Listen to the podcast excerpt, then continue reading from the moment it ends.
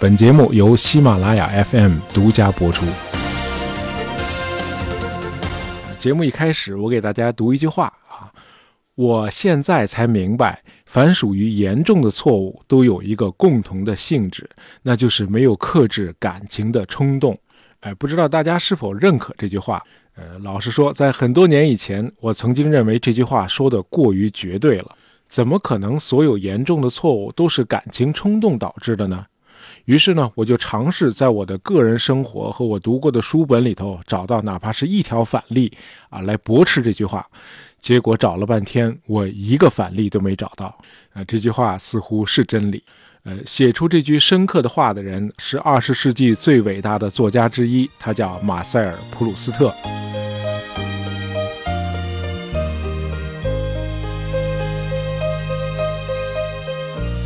这位普鲁斯特写过的至理名言太多了，比如，我们总是热爱那些我们无法占有的；比如，这个世界上所有的伟大事物都是脑子有病的人创造的，他们创立了宗教，写出了大师级的作品；比如，我们没有发现什么新事物，我们只是有了新的视角。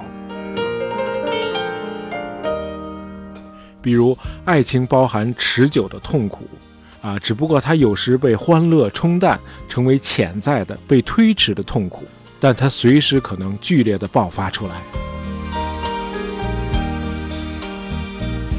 我例举的所有这些金句啊，都写在普鲁斯特那部长达三千多页的大书里啊。这部巨著就是《追忆似水年华》。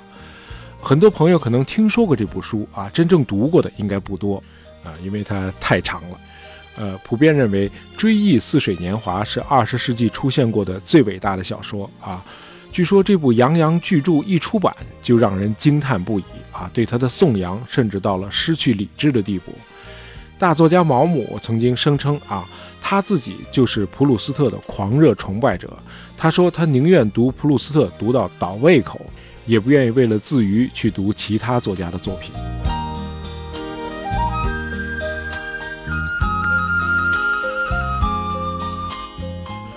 普鲁斯特创作的这部《追忆似水年华》的确是一部奇书啊！有人说它就像一座繁花似锦的大花园，不过这座花园外面始终伫立着一堵高墙，嗯，把读者挡在外面的这堵高墙，就是这部小说令人望而生畏的长度啊！它太长了，一共七卷。呃，除非你足够幸运啊，能够在病床上或者监狱的牢房里一住就是好几年，一般今天的读者是很难找到时间去读完这部长达三千多页的巨著的。呃，我们都知道，二十一世纪的人们追求的是及时的满足感啊，是碎片化的知识。呃，因此今天可能只有学者会沉下心来读完普鲁斯特的这部洋洋巨著，可是这太遗憾了。呃，在我看来，错过了这部书啊，就相当于错过了人生可能有过的最美妙的一次旅行。在这场旅行中，普鲁斯特给你展示了四百多个人物啊，这些人物你看起来都似曾相识，在现实生活中都能找到影子。呃，有的人物可能很像你的领导啊，有的可能很像你的老婆。啊，当然，这俩很可能是同一个人。呃，普鲁斯特把所有这些人物都刻画的惟妙惟肖，而且手法极其的幽默。呃，我倒是认为，恰恰是年轻人倒应该好好的读这部书，啊，因为全书是由一连串的浪漫史组成的啊，各种各样的爱情故事啊，既有异性恋又有同性恋。呃，虽然没有长期的困在病床上啊，也没有蹲过大狱，呃，我还是有幸通读了一遍《追忆似水年华》。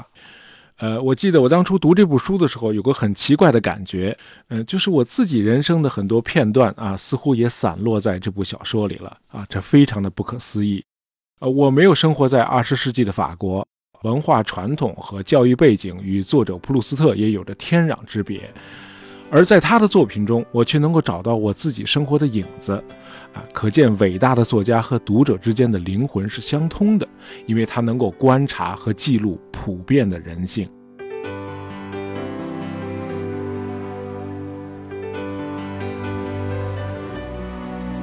呃，《追忆似水年华》是一部自传体小说，讲的就是普鲁斯特自己的人生经历。呃，普鲁斯特的父亲是巴黎的一位保健医生啊，他母亲出身于一个富有的犹太家庭，怀他的时候正赶上闹这个巴黎公社啊，父亲被流弹击中，呃，母亲因此受到了惊吓，以至于早产，呃，因此普鲁斯特天生身体羸弱啊，经不起任何风吹草动，呃，九岁的时候就患上了哮喘病，呃，孩子太可怜，那母亲呢就对他非常的溺爱。在溺爱和富裕的生活环境中长大啊，使得他的性格极其的细腻敏锐，而且多愁善感啊。作家应该具备的性格特点，他差不多都有了。呃，无论是家人还是朋友，谁都没想到普鲁斯特竟然开辟了二十世纪文学的新纪元，他成了一场文学革命的先驱者。这场文学革命就是所谓的意识流小说。呃，当时美国的心理学家啊，威廉詹姆斯提出一个理论。他认为人的意识不是一段一段的碎片，然后我们人为的把这些碎片拼接起来，不是这样的。相反，意识就像河流一样，是在持续不断的流动的。那么，在意识的河流里，过去、现在和将来是互相渗透的，它们之间没有明显的界限。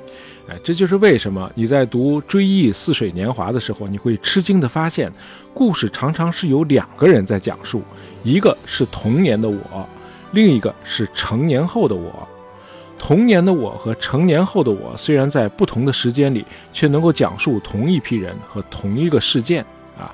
比如小说一开头讲的就是作者在童年时期的某个晚上，躺在床上等待他母亲上楼来给他一个道晚安的吻，同时中年时期的作者也在回忆这同一个场景。那天晚上他妈妈没有上楼来，因为家里来了一个特殊的客人。啊，这是他父母的一个老相识，这个人就是这部小说里最精彩的爱情故事的主角啊。这个人叫斯万，呃，是一位腰缠万贯、风流倜傥的犹太绅士啊，有钱，有艺术修养啊，天性风趣啊，待人含蓄得体。那关于这个斯万的故事啊，是这样展开的：呃，在一次朋友的聚会上啊，斯万认识了一个女人，叫奥黛特。呃，斯万一开始不是很喜欢这个奥黛特，他也不太清楚这个奥黛特其实是个交际花啊，用现在的话说就是高级妓女。可是这位叫奥黛特的女士似乎很喜欢斯万啊，下定决心要把斯万拿下。于是，在后来的一系列聚会中啊，一次次的主动向斯万示好啊，弄得大伙儿都开始拿这事儿和斯万开玩笑了。哎，就是你们俩现在什么关系啊？那么，一位女士这样不顾羞涩的主动进攻，这斯万当然是非常的感动啊，对奥黛特的好感呢也与日俱增。有一次，斯万去奥黛特家做客，走的时候忘了带走自己的烟盒，呃，奥黛特就让人把烟盒给斯万送过去，并且附上了一张字条，上面写着：“您为什么不把您的心也一起留下呢？那样的话，我是不会让您拿回去的。”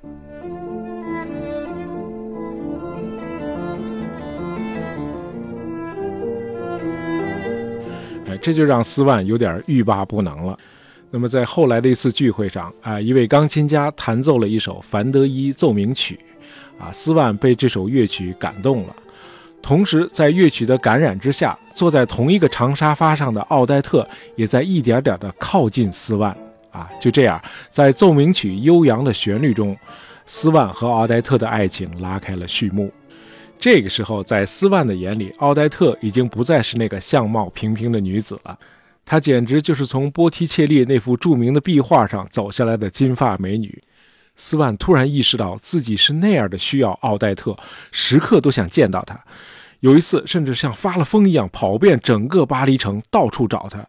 这个时候的斯万已经不可救药地坠入了爱河。可是没过几年，奥黛特对斯万已经感到厌倦了。他有了新的关注对象，开始忽视斯万了，这让斯万痛苦万分。他开始妒忌，并且陷入了深深的自卑。后来，呃，斯万慢慢地意识到，他爱的那个奥黛特，其实是在他心里被他神圣化了的那个女人。真正的奥黛特。从来就不是他想象的那个样子，呃，对此作者普鲁斯特的总结是：以往古典主义和浪漫主义对爱情的描写都是不真实的，更谈不上深刻，因为恋爱本质上是一场自我欺骗，而且还常常伴随着欺骗对方。爱情给我们呈现了一个虚幻的、被过度美化了的恋人，因此，这个五彩斑斓的肥皂泡注定是要破灭的，只是时间早晚而已。在《追忆似水年华》的第一卷里，斯万的这段恋爱经历占了相当大的篇幅。啊，因为斯万和作者普鲁斯特在性格、爱好、学识和人生经历上都非常的相似，因此呢，这个不幸的爱情故事就成了整部小说的前奏。啊。这段爱情的后续发展和它的结果，在后面的六卷里将继续发酵啊，甚至成为一条重要的主线。啊，因为斯万为了孩子的缘故，最后还是娶了奥黛特。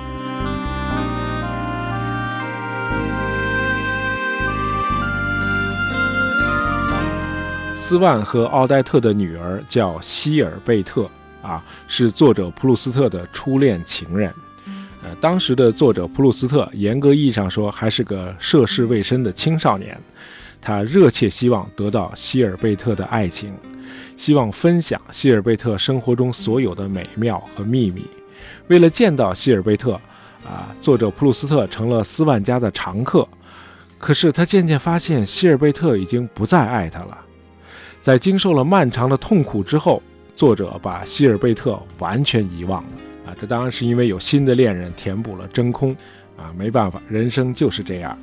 要知道，这个希尔贝特曾经是作者生命中的一切呀。结果两人多年后再次重逢的时候，作者居然已经认不出希尔贝特了，啊，就像当初在斯万的眼里，奥黛特终于走下了神坛，这会儿在作者普鲁斯特的眼里，希尔贝特也失去了昔日的光彩，呃，成了个在大街上分辨不出来的普通女孩了。呃，作者普鲁斯特的伟大之处就在于他敢于撕掉人们的假面具，把爱情的本质还原给读者。他一针见血地指出，爱情是虚幻的，是主观的，因为爱的对象完全是你想象出来的，而不是他真实的样子。如果说作者的初恋仅仅是个虚幻，那么他的第二次恋爱则是一场彻头彻尾的悲剧。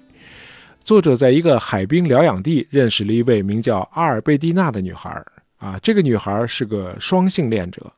用普鲁斯特自己的话说，那女孩当时向他投去了一个足以引起他浮想联翩的眼神儿，于是开启了作者一次新的浪漫经历。呃，对这场断断续续的恋爱的描述啊，作者用了全书几乎一半的篇幅，从第三卷到第六卷。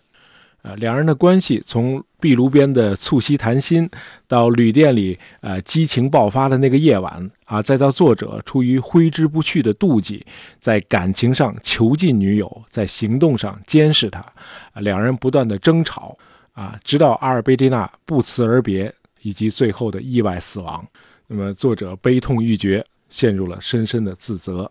呃，当然，小说还用了不少的笔墨啊，来描述作者和盖尔蒙特公爵夫人的爱情。总之，一系列的恋爱是小说的主干啊。不过，不要忘了，小说中一共有四百多个人物，这个庞大的配角群体各自也有各自的命运，有的春风得意，有的落魄沉沦。呃，读这部书的时候，感觉普鲁斯特周围的生活充满了动感。不过得承认啊，当时的法国社会确实是处在转型期，新型资产阶级正在发展，而旧贵族日趋没落。那么穷途末路的贵族需要资产阶级的经济支持。用来维持他们奢侈的生活和宏大的门面。同样呢，新兴的资产阶级也渴望挤进上流社会，获得贵族身份。那么，小说中作者和斯万家代表的就是新兴资产阶级，而盖尔蒙特公爵府代表的就是旧贵族。那么，两派之间既联合又斗争的关系，驱动了一个硕大的命运之轮。而命运之轮的转动，或者说时间的流动啊，在影响着普鲁斯特笔下的每一个角色。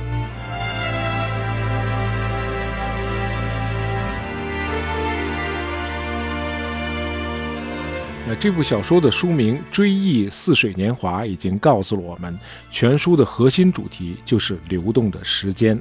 啊，普鲁斯特想说明，随着时间的流逝，我们周围的一切都在不断的消失。时间一刻不停地给我们的身体和我们的思想带来变化，不管我们接受与否，我们无一例外的都要陷入时间当中，被时间的潮流卷走。无论我们是胜利者还是失败者，无论是伟大的业绩，还是耻辱、不幸的经历啊，都将被忘记。那么，时间能麻痹我们的悲痛，也能耗尽我们的激情。时间最终将战胜一切。啊，说到这儿应该加个句号了。可是普鲁斯特又说了个但是，但是时间是可以被战胜的。其实时间并没有真正逝去，它是可以被找寻回来的，它是可以被追忆的。普鲁斯特认为，我们的身体和我们的精神都是时间的储存器。比如，每当作者把一块马德琳蛋糕浸在茶水中，那块混合着茶香的蛋糕的滋味，立刻就让往事浮现在眼前。即便是相关的人都去世了，往日的一切也都荡然无存了。可是，一旦辨认出蛋糕的滋味，啊，他的整个童年时代就又展现出来了。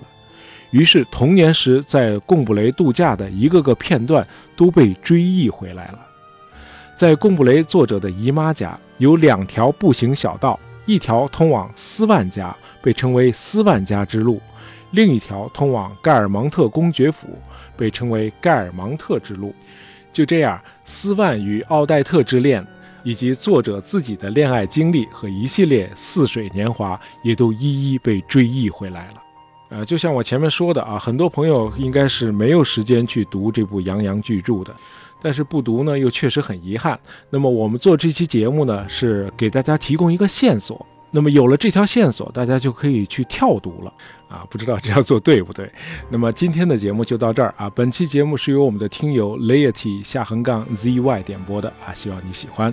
喜欢大野杂货铺的朋友，别忘了订阅我们的专辑。当然，希望大家在朋友圈里推荐一下我们的节目。感谢大家收听，咱们下期再见。